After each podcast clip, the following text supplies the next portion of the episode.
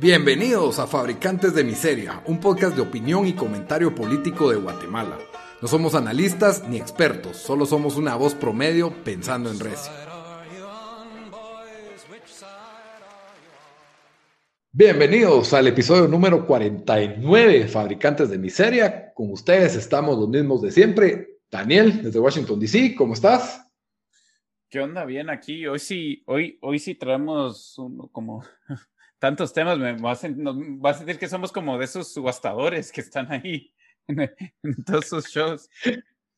Voy a, sentir que somos como Faitelson y José Ramón en cronómetro, que un minuto por cada tema con reloj. bueno, PSG 4, Barça 1, Daniel, ¿qué pensás? Se acabó, se, acabó, el dominio de, la Liga Española en, Europa. Se acabó oficialmente, ya por el también por, por tres años.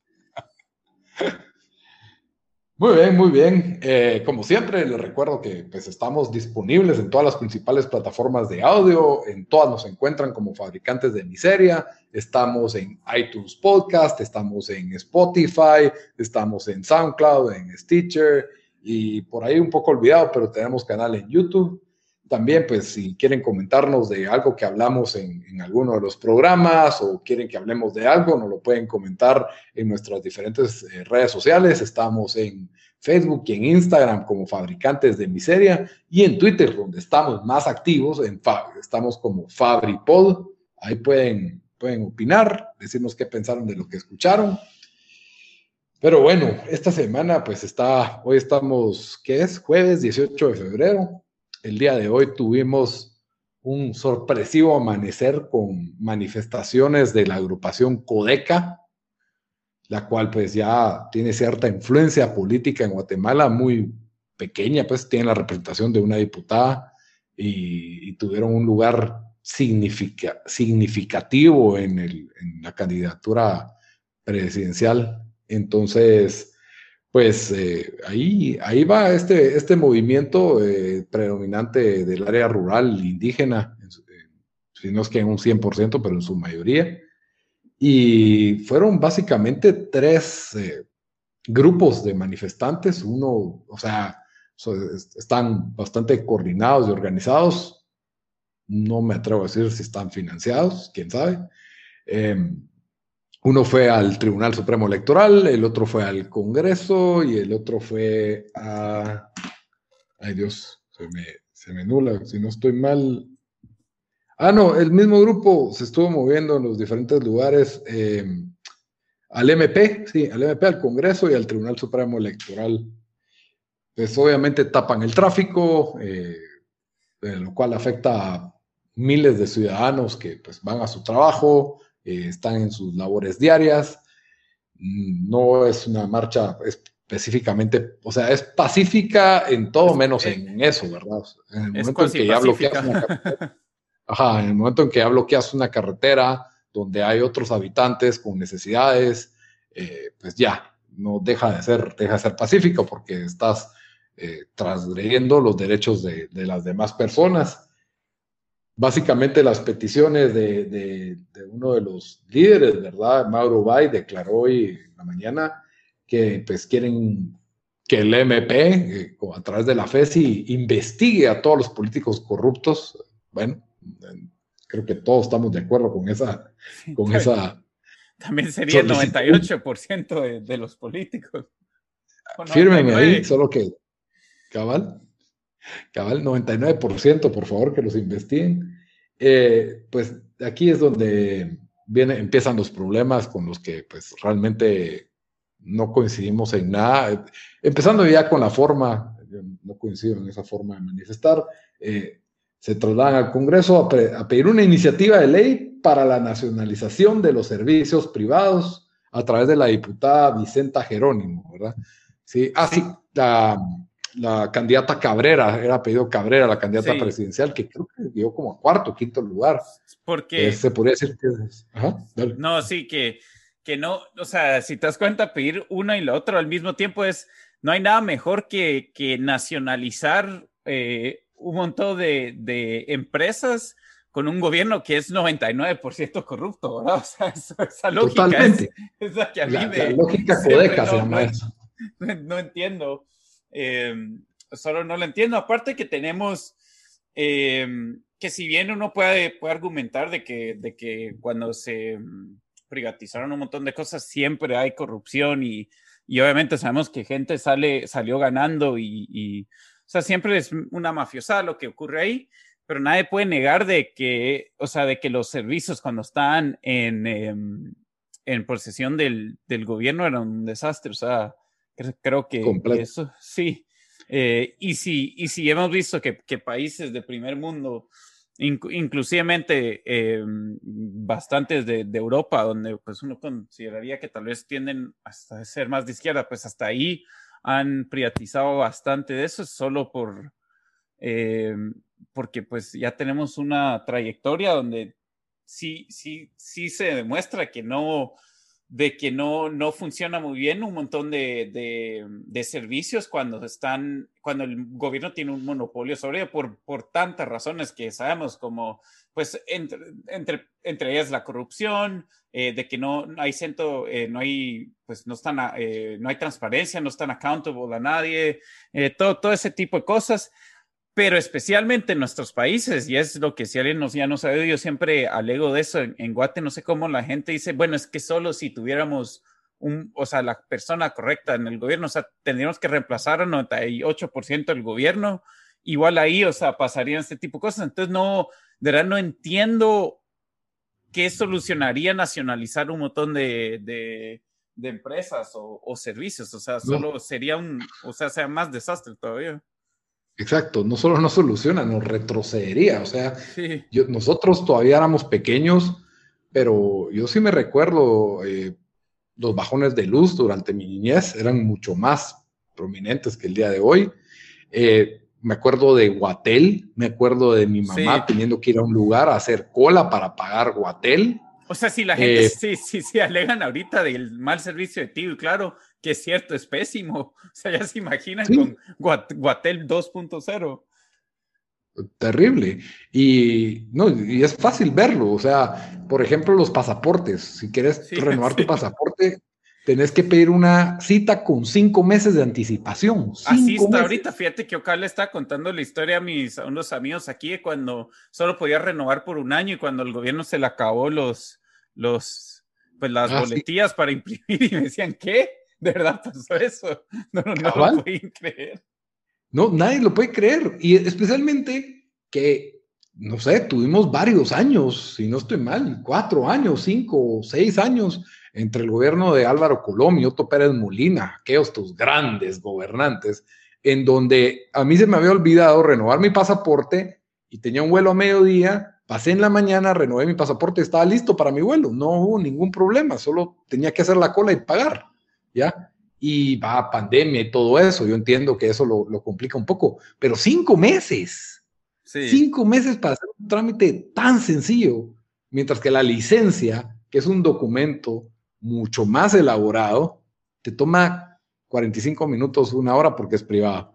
Y, y lo mismo es, eh, las líneas telefónicas eran recaras, solo podías tener una, eh, era súper engorroso y burocrático conseguir una segunda línea telefónica eh, creo que la gente prefería walkie-talkies y ese tipo de cosas con tal de no tener que recurrir a otra o, línea o con, con, la televisión y todo eso también. O sea, ¿te imaginas la velocidad? ¿Cómo sí. sería el Internet si, si, si, tu, si, se tuviera que depender de eso? De, o sea, de solo el gobierno.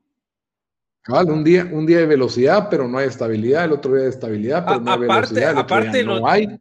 de los problemas que ya hemos visto en varios países donde, donde sí hay control de, del gobierno sobre eso, de, o sea, donde pues empiezan a, a bloquear cierto contenido y, o sea, no, o sea, la gente piensa que no está ah, exagerando, bueno. pero no es, no es, no, o sea, si es algo que sí. sabemos que pasa, pues no es.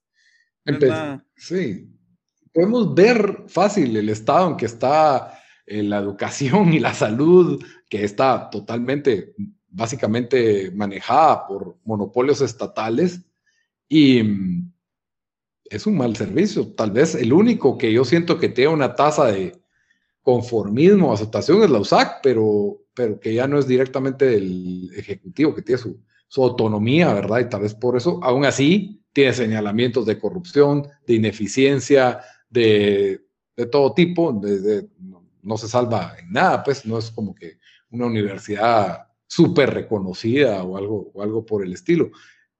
Pero por el otro lado, o sea, las escuelas, el estado en que están, la, salud súper deficiente, mala en todo sentido, y estas personas dicen, no, la solución para que yo tenga buena luz es que la nacionalicen. Y yo entiendo que, el, y hay que tener una empatía porque estas personas, eh, en lo general, eh, pobres, eh, de escasos recursos, en, este país, en el área rural. Bueno, estas personas que están ahí protestando, decís, ¿verdad? pues, correcto, sí, de Codeca. Y, las que están representando hasta cierto punto. En ese contexto, la única historia de éxito que escuchás es la de, son muy pocas, y la de tal vez los, tu primo que se fue a Estados Unidos. Ya. Sí, o sea, Entonces, es, que, eso, ajá, como vos decís, o sea, no, no, no quita que, que, uno no esté consciente de lo que está pasando, pero que, que miren el historial de 200 años de lo que no, lo, nos han dejado nuestros gobiernos y, y, la solución sea darle más poder. O sea, no, o sea, que le quieren dar al siguiente Jimmy Morales o al siguiente Otto Pérez con control completo de todo esto. O sea, Totalmente. O el siguiente Álvaro Colombo, el que era más sesgado pues, para la izquierda. Entonces, eh, ese, es el gran problema, que hay una mentalidad que se ha instalado y que tal vez solo está viendo, ok, si fuera nacional tendría servicio gratis, pero pésimo, o no tendrías, o se iría y se robarían todo. Entonces, y no llegaría. Hoy en día, yo no sé cuántos, pero estoy seguro que muchos de Codeca tenían celulares. Sí, que eso hubiera sido impensable hace, bueno, o sea, sí, sí. En, en, la época en la que, que el teléfono era nacional. Cabal, si hubiéramos seguido con eso. Entonces, hoy en día te subes a una camioneta que va a algún departamento y las personas todas tienen celulares. Eso es la época en que vivimos. Y no estoy diciendo que eso sea un reflejo de que Guatemala está bien o algo por el estilo. Es un reflejo de que los mercados encuentran soluciones y ahí se abren brechas por el, por el incentivo, ¿verdad? El incentivo de lucro, que el Estado, por no tenerlo, no, no lo hace. El Estado se acomoda, se estanca, se vuelve lento, se vuelve burocrático. Y sí, hay ejemplos de países donde, ¡hala! Pero es que en Suecia se hay atención médica, en Canadá se hay atención médica tienen todos sus problemas y a lo mejor funcionan muy bien. igual lo irónico es de que, o sea, un montón de estos países y la gente no se da cuenta, tiene un montón de cosas que sí están privatizadas. Eh, incluso yo sé que en Suecia, que, mm, eh, que ellos privatizaron, bueno, esto fue cuando, cuando yo estuve ahí, eh, em, fue, tenían todas las, em, todas las farmacias eran del Estado que, en sí era un desastre porque tenías en, en, la, en, en Estocolmo, que era la capital de un millón de personas, solo habían dos farmacias abiertas 24 horas. O sea, ya te imaginas si no vivís cerca de esas dos farmacias, buena suerte. Em, entonces, hay, motoristas, servicio a domicilio, te lo he puesto. No, cabal, sí, ¿verdad? Ahí, em, la, em, y bueno, entonces, para contar cuentos de que em, hasta ellos se están moviendo un modelo donde estaban, eh, pues iba a ser obviamente el, la salud media nacionalizada, pero estaban, o sea, privatizaron todas las farmacias, incluso empezaron a dejar que, que pudiera haber eh, práctica privada de, con los doctores, Em, dejaron, porque sabes que no podían ni comprar Tylenol en una, en una, en una tienda normal. Entonces, si ya estaba cerrada la farmacia que te, que te quedaba cerca, ahí jodiste, pues si querías solo Tylenol o Pepto-Bismol o algo así, no podían vender nada en, digamos, en un supermercado, o sea, no se podía vender y eso ya lo permitieron después. Em, entonces... hablando esto en qué años? En 2010 fue cuando empezó el cambio, 2000, por ahí, 2009, 2010. Entonces, eh, y obviamente tal vez otros países están haciendo otras cosas, pero no sé, siento que, que muchos se quedan trabajos como que, ah, de que, de que piensan que esos sistemas son prácticamente sistemas que parecen como el de Cuba, ¿verdad? Que son completamente nacionalizados y solo, solo no, no, no es así, pues, o sea, entonces, em, y aparte, o sea, si, si países donde el nivel de corrupción es mucho más bajo que el de Guate, o sea, se están moviendo se, están moviendo hacia el lado opuesto de ese modelo, o por lo menos un modelo mixto, pensar que, que en Guate funcionaría eso, no sé, no es bastante irrealista, sabiendo las condiciones del país. Sí, o sea, estás quejándote que un Estado te tiene en un estado de olvido, en un estado de opresión, en un estado de que te matan, que te olvidan, que, que, culpa de ellos estás pobre. que, no, es que, no, que tienen 100% la razón. Y tu solución es, ah, vos, esto es, un síndrome de Estocolmo, pues. O sea, sí, ustedes, señor Estado, usted, por favor, ahora sí, absorban esto y regálenme la luz eléctrica. Entonces, es, peca de ingenuo y tal vez estamos pecando sobre simplificar las ideas, ¿verdad? De, Codeca, pero en resumen, creemos que, la, solución es, totalmente opuesta en, donde deberíamos de buscar eh, esto, eh, o sea que ahí ya estamos mal en fondo y forma con, con Codeca. Y la última, pues Codeca, puro Trump. Alegan que quieren ir al, al Tribunal Supremo Electoral de que Yamatei ganó con fraude. Entonces, eh, bueno, como ellos solo ganó un diputado, seguro fue fraude.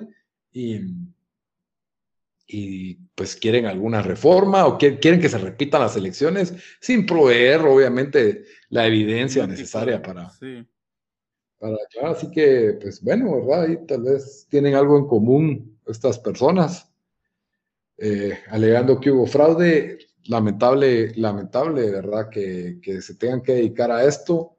Eh, seguramente hay intereses a favor de alguien eh, ahí. Hay, presión dentro del Estado de, sobre, de tratar de regular los precios cada vez más. Eh, en luz eléctrica están regulados, tienen una especie de subsidio, así que no cree, el hecho de que esté privatizado, no crean que tenemos libre mercado en luz eléctrica, está sectorizado también.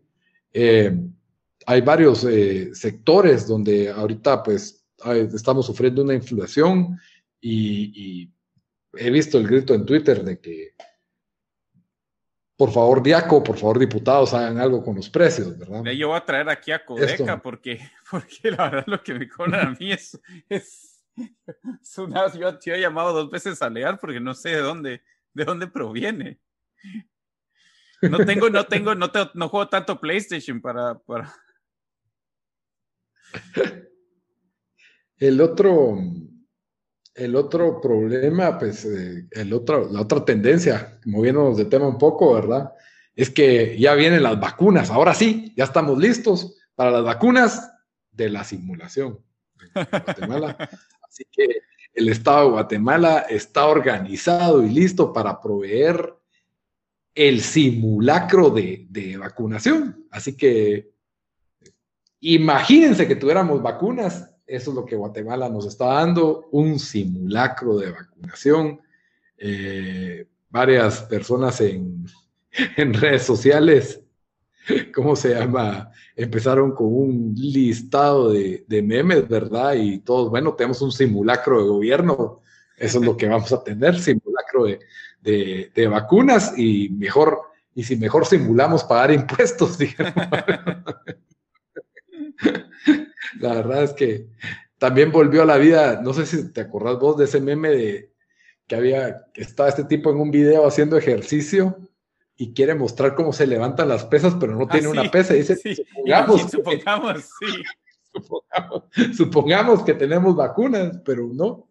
Así que la verdad es de que sí, en el tercer mundo ya por lo menos tenemos el simulacro de vacuna. Yo espero que según yo vi, no había ningún como, no había ningún update de cuando venían las vacunas, ¿verdad? No, no hay ninguno y, y en los demás en países de Centroamérica como El Salvador y Costa Rica, pues ya están recibiendo la segunda ronda. Guatemala sigue en el, en el olvido, así que sí, no, la verdad es que es una desgracia el gobierno que tenemos ahorita me estoy desviando un poco del, tema, pero estaba pensando en que a nivel institucional, creo que este año ha sido muy, o sea, ahorita que ya pasó eh, los principales sustos de la pandemia, todavía estamos en pandemia, pero el retroceso que se, que se ve en, eh, lo puedo ver en los pasaportes, lo puedo ver en migración, lo puedo ver en el Ministerio de Trabajo, registro mercantil, todo, todo retrocedió. O sea, no, no sé, pero me siento mal diciendo, bueno. Se agarraron de, yo creo que lo coronavirus se agarraron para de verdad, como que, no, no, o sea, si hacían el mínimo esfuerzo con coronavirus, ya no tenés que ni hacer, ni hacer la finta que estás trabajando. Y, no, viene de antes, desde el gobierno de Jimmy Morales también, porque este gobierno lleva un año y tal vez no se le puede culpar de tanto, pero sí, sí es parte culpable, porque, o sea, para que yo venga y me atreva a tuitear y decir con Otto Pérez estábamos mejor, o sea, con el ladronazo ese estábamos mejor que con Jimmy Morales y ahora Yamatei. O sea, es que no puede ser que. Yo entiendo que no avancemos, pero que retrocedamos, pues. Pero bueno, eh, simulacros de vacunación, eso es con lo que nos tenemos que conformar en este país. Y de ahí, pues, em, hablando de simulacros de vacunación, en Perú pasó algo que yo creo que va a ser profético para que va a pasar aquí en Guatemala. No sé vos, Dan, qué me decís, pero en, en Perú pasó un caso que se llama Vacuna Gate, que aparentemente pues acaban de llegar las vacunas y acaban de descubrir que 480 funcionarios públicos se vacunaron irregularmente, 487.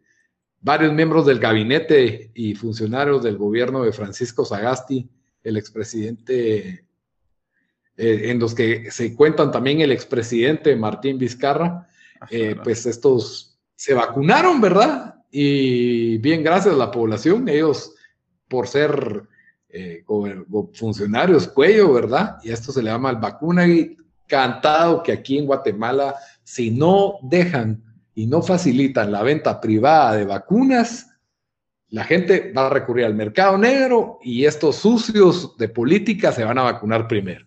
Eso canta. Pues era el, gran chiste que estábamos haciendo, pero sí, o sea, sí, o sea, no, por, o sea, ¿por qué no va a O sea, es, nosotros hicimos el, chiste, pero sí, o sea, no miro por qué no vaya a pasar lastimosamente. O sea, sabemos que así pasan las cosas.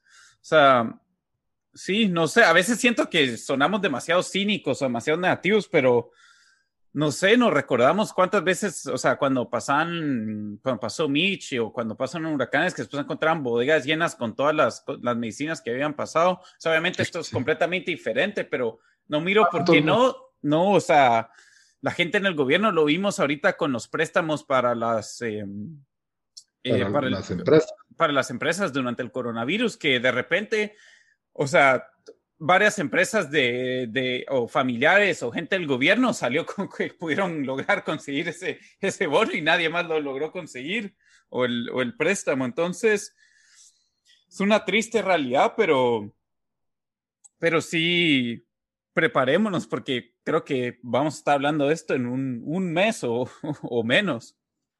Totalmente, totalmente. Va a pasar. Y lo peor es de que al crear un mercado negro, vas a ver en Facebook con la vacuna rusa, la vacuna china, la vacuna india, y puede ser que estén vendiendo agua con azúcar, y eso va a estar complicado porque mucha gente en su desesperación se va a querer vacunar.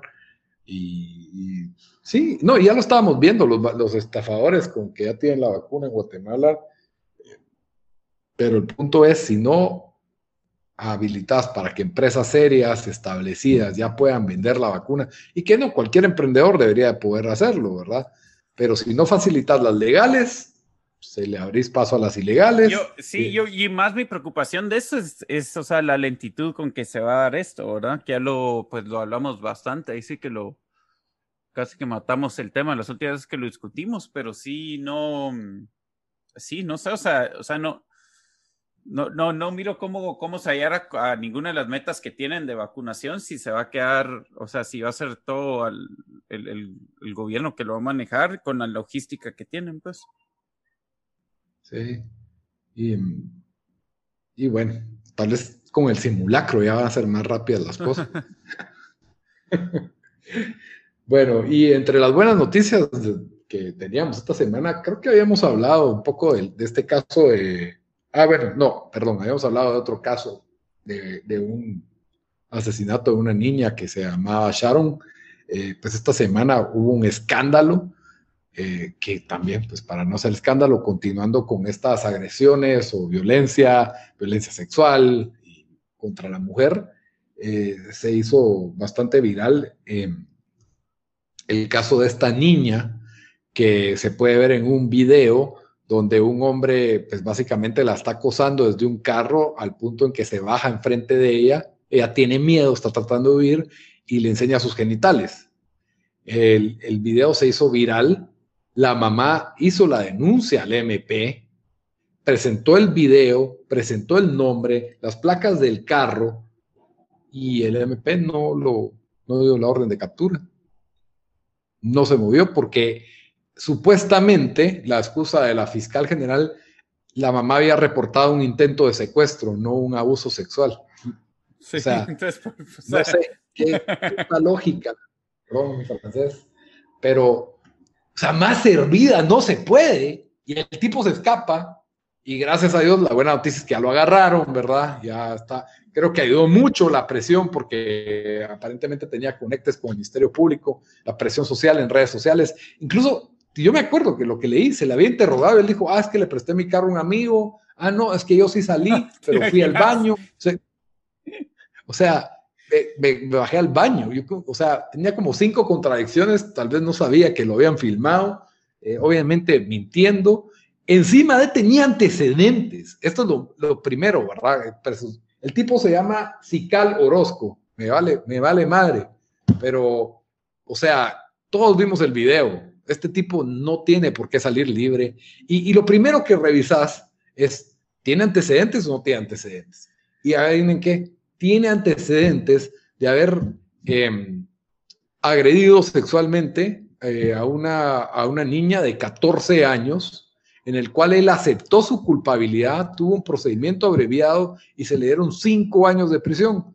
Ahora la ley porque la ley permite lo que se llama la conmuta, por ser una, una pena de prisión tan baja, permite pagar por esos cinco años de prisión, ¿ya?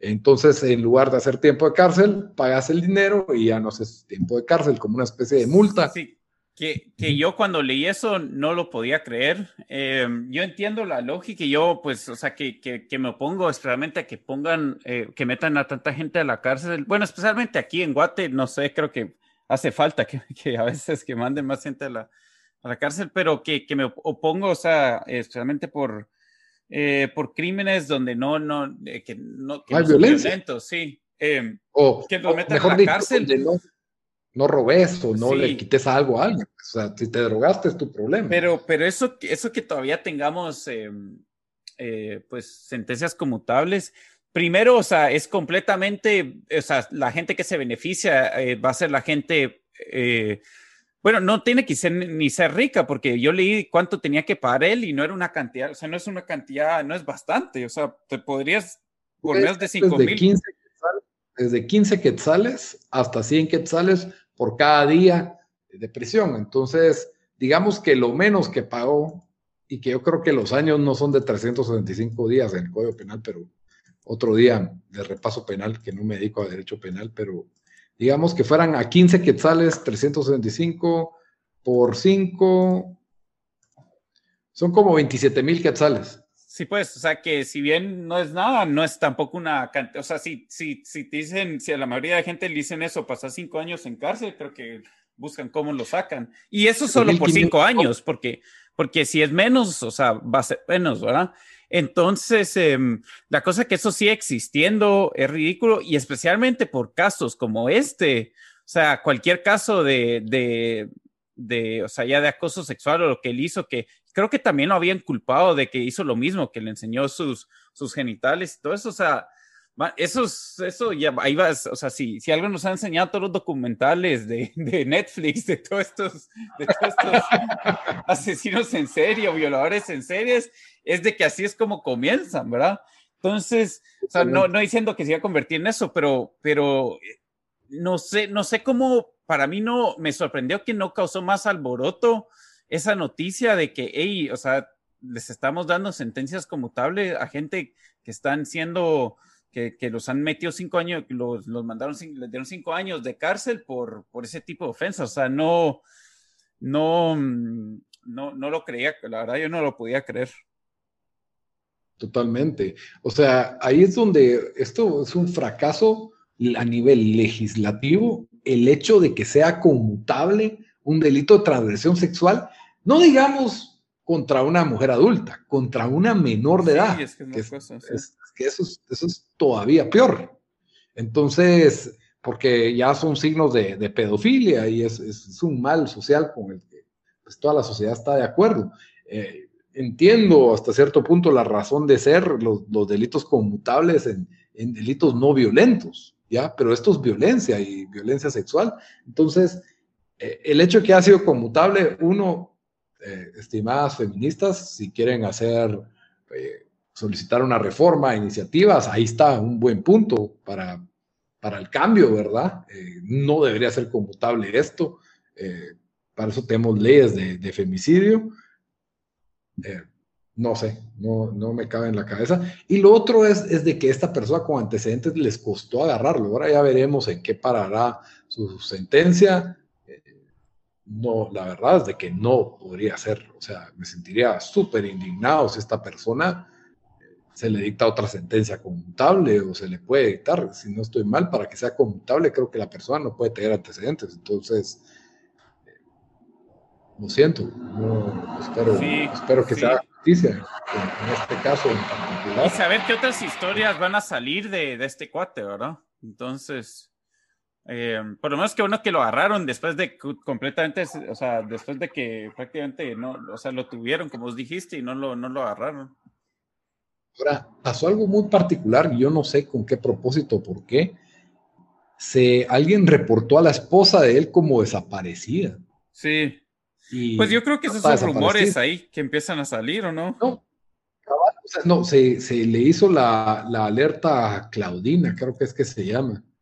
Y, pues ella al verla se reportó a la agencia y dijo, no, aquí estoy viva y en buen estado. Y entonces, pues, ahí está. El tipo este, pues, eh, el delito fue en San Marcos y lo capturan en Baja Verapaz ya se había movilizado tres departamentos, Milagro no salió del país, en un país tan pequeño como el que tenemos, pero pues sí, tenían todas las pruebas en contra de él y ahí sí que solo nos queda esperar por, por la justicia. Y bueno, Dan, yo creo que hemos llegado ya al, al fin del, del, episodio. Se pasó un poquito rápido, pero tocamos multitud de temas, así que ya veremos cómo nos va con el caso de Cical Orozco, que así se llama el tipo este, el simulacro de vacunación. ¿Y será que Codeca llega a comprobar que hubo fraude electoral? No sé. Sí. Interesante. Y, si alguien tiene un amigo de Codeca, dígale, vos, tu lógica nos está fallando aquí. O sea, entendemos que el Estado te está haciendo todo este mal, entonces no pidas más poder para el Estado. O sea, necesitas pedirle al Estado que abra más el mercado y que intervenga menos para que vos puedas tener luz más barata. Esa sería la solución en, ese caso. Muy bien, Dan, como siempre, antes de terminar, es una recomendación de la semana. Sí, yo esta semana les traigo otro, otro episodio de, de bueno, otra, otra serie de, de HBO. Bueno, la verdad iba a recomendar Coming to America, pero creo que ya toda gente la ha visto, pero esa película todavía se mantiene ahorita que ya va a salir la, la segunda. Vamos a verlo, eh, espero que, que, sea igual de buena. Pero yo les, les traigo un documental True Crime que siento que eso es lo único que he estado viendo los, las, últimas, las, las últimas dos o tres semanas. Em, y, y, no es como que ni mi tema favorito, pero no sé, me, así se ha dado. Eh, y este es de, de sí, estos de HBO, se llama Murder on Middle Beach. Eh, la verdad, medio lo sacaron y como que no le dieron mucho empujón, que es medio raro para HBO, porque es usualmente, em, pues, pues no sé, o sea, especialmente yo creo que este tipo de show le hubieran dado un poco, porque creo que en, True Crime no tienen tanto, entonces pensaría que esto le hubieran dado un poco más. Y la verdad es bastante, bastante interesante. Siento que sí tiene sus problemas. El, el primero es de que el que lo está haciendo, Em, comenzó como un, con un proyecto de universidad que pues habían matado a su mamá hace, cuando él comenzó esto lo comenzó en, eh, pues el que narra y el que hace todas las entrevistas, eh, tenía que 20, 18 o 19 años cuando pasó esto. Eh, y a los dos, tres años está haciendo un proyecto sobre, pues, sobre el asesinato de su mamá. Em, y el misterio, o sea, es, buen misterio, te, te, narra una buena historia, son solo cuatro episodios. Eh, creo que él falla un poco como narrador, incluso miras su cambio, porque, o sea, fue un proyecto de como ocho años, entonces miras cuando comienza, que son las preguntas que hace, cómo se expresa y todo, o sea, que es, que es, que es, o sea, parece casi como que si un niño lo estuviera haciendo, pero ya cuando, pues cuando es más, más adulto, o sea, ya, ya se mira que, que, que ha mejorado. Em, pero sí, o sea, es, es, para la gente que le gusta True Crime y en sí es, es buena historia, creo, o sea, en el sentido que, que hay un misterio, todavía es un caso que no se ha resuelto, entonces, spoiler alert, ¿verdad? Pero, pero deja, no sé, deja, sí deja bastantes incógnitas, o sea, mucho mejor que el que, ¿cuál es el que, el que vimos de la, de la del hotel en, del Hotel Cecil en Netflix? ¿O este es el que ibas a recomendar? No, no, yo no iba a recomendar ese, yo tengo una nueva serie pero lo que no estaba,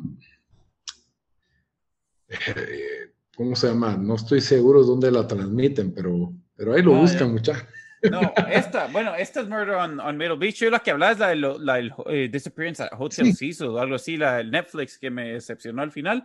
Pero esta, esta sí es buena, Murder on Middle Beach en HBO.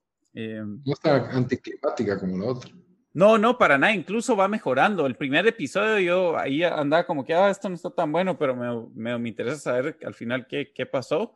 Y lo cerró con los últimos dos episodios, fueron los mejores.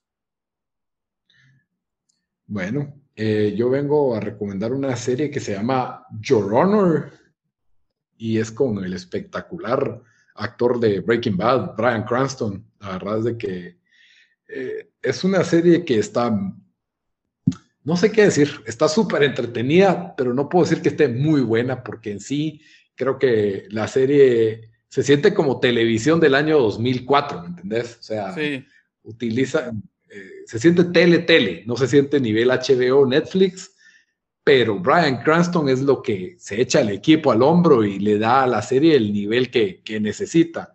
Entonces, eh, pero de todas formas, no te aburrís viendo esta serie. Eh, empezó en diciembre del año pasado y ahorita acaba de terminar.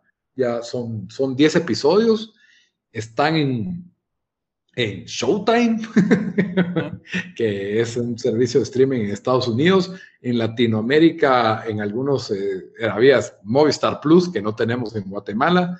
Así que búsquenla por medios alternos. Eh, Brian Cranston, en este caso, es un juez honorable que tiene los escritores decidieron darle la mayor cantidad de problemas al mismo tiempo, de, forma un poco exagerada. Tiene una excelente trama central, intensa, buena, que te hace querer seguir viendo la serie. El problema es de que a todos los personajes les quieren agregar una subtrama bien estúpida. Entonces, eh, por ahí empiezan los problemas para mí de este show, pero aún así vale la pena solo por ver a Brian Cranston actuar es, increíble su papel y tiene una buena historia, al mismo tiempo eh, te, da, te da reflejos de la realidad de lo que es el sistema judicial de Estados Unidos, la injusticia racial, eh, la injusticia de los jueces, la de los fiscales, eh, los aspectos más sucios tras bastidores de, de la justicia, ¿verdad? Entonces, por esta razón creo que sí, de verdad vale la pena ver esta serie, aunque no va a ser una serie que digas, no sé, por lo menos yo llevo ahorita cuatro, cinco episodios, cinco episodios, voy por la mitad.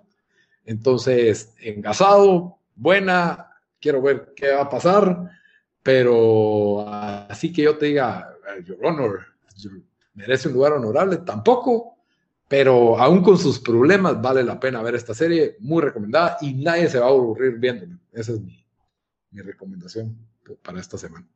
bueno. Muy bien, entonces con esas recomendaciones los dejamos. Como siempre, les recuerdo, estamos en redes sociales como Fabricantes de Miseria, en, Insta, en Instagram y en Facebook, y estamos en Twitter como FabriPod, todas las plataformas de audio donde ustedes escuchen sus podcasts, Spotify, SoundCloud, Stitcher, estamos como Fabricantes de Miseria. Hasta la próxima. Adiós.